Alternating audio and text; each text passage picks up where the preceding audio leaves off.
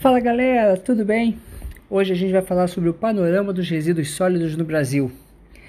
Você sabia que em 2018 foram geradas no Brasil 79 milhões de toneladas, o que significa 216.629 toneladas diárias, o que dá uma média de 1,04 quilos por pessoa.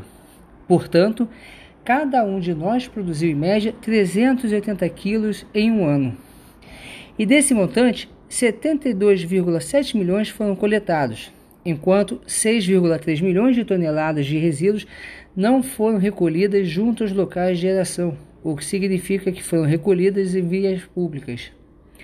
A destinação adequada em aterros sanitários recebeu 43,3 milhões de toneladas, enquanto o restante foi despejado em locais inadequados por 3 mil municípios, sendo 12 milhões de toneladas em lixões e 16 milhões de toneladas em aterros controlados, que não contam com o conjunto de sistemas e medidas necessários para proteger a saúde das pessoas e o meio ambiente contra danos e degradações.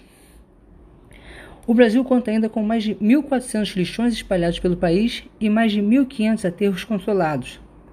Aterros sanitários, que é o modelo ideal, temos 2.569.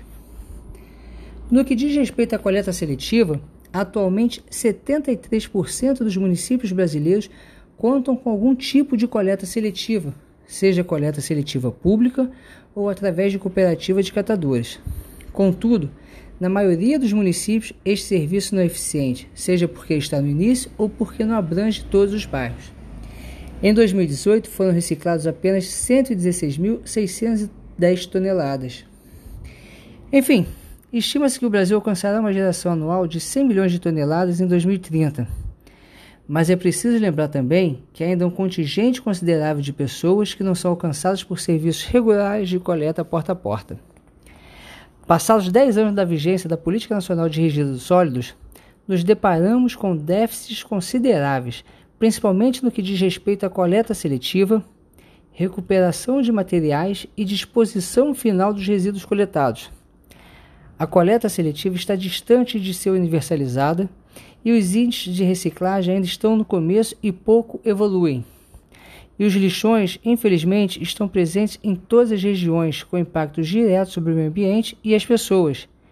Estas, além de serem afetadas por várias doenças, com custos bilionários para tratamento e saúde, sofrem ainda com afastamento do mercado de trabalho. Enquanto o mundo avança em direção a um modelo mais moderno e sustentável de gestão de resíduos, o Brasil continua apresentando as deficiências verificadas há vários anos. Infelizmente, pouco foi feito com o objetivo de realmente reverter o quadro deficitário e que o tema ainda não constitui uma prioridade na agenda política e social do país. Galera, chegamos ao final de mais um podcast e termino com a seguinte frase que diz: é impossível progredir sem mudança.